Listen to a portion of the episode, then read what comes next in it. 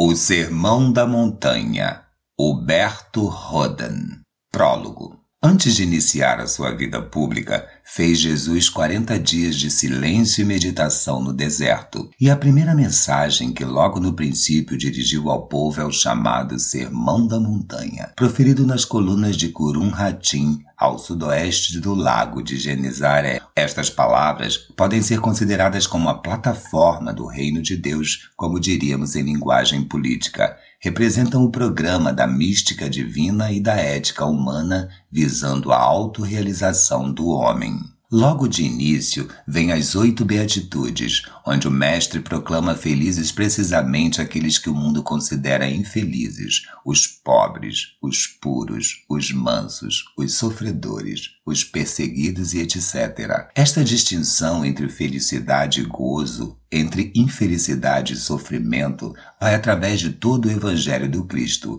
e só pode ser compreendida por aqueles que despertaram para a realidade do seu eu espiritual. O Sermão da Montanha representa o mais violento contraste entre os padrões do homem profano e o ideal do homem iniciado. Para compreender tal excelsa sabedoria, deve o homem ultrapassar os ditames do seu intelecto analítico e abrir a alma para uma experiência intuitiva. O homem profano acha absurdo amar os que nos odeiam, fazer bem aos nossos malfeitores, ceder a túnica a quem nos roubou a capa, sofrer mais uma injustiça em vez de revidar a que já recebeu, e da perspectiva do homem mental, tem ele razão. Mas a mensagem do Mestre é um convite para o homem se transmentalizar e entrar numa nova dimensão de consciência, inédita e inaudita, paradoxalmente grandiosa. Não adianta analisar esse documento máximo da experiência crística, só o compreende quem o viveu e vivenciou.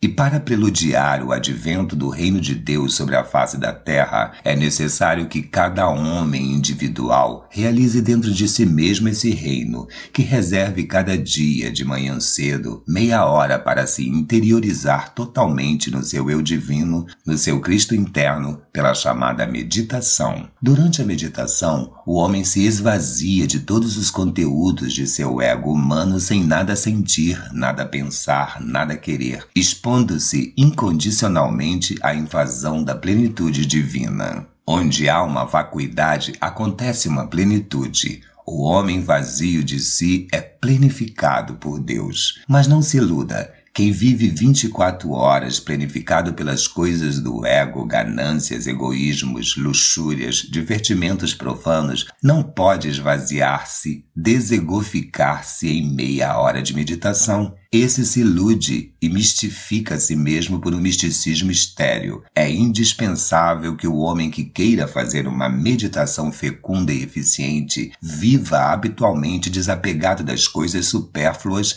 e se sirva somente das coisas necessárias para uma vida decentemente humana. Luxo e luxúria são lixo e tornam impossível uma vida em harmonia com o Espírito do Cristo e do Evangelho. O homem que queira ser crístico, não apenas cristão, cristão necessita de viver uma vida 100% sincera consigo mesmo e não se iludir com paliativos e camuflagens que lhe encubram a verdade sobre si mesmo. Vai, leitor, conhece-te a ti mesmo, realiza-te a ti mesmo e serás profundamente feliz. Se você gostou desse conteúdo, deixe seu like, inscreva-se no canal e não se esqueça de ativar o sininho para receber a notificação das nossas atualizações.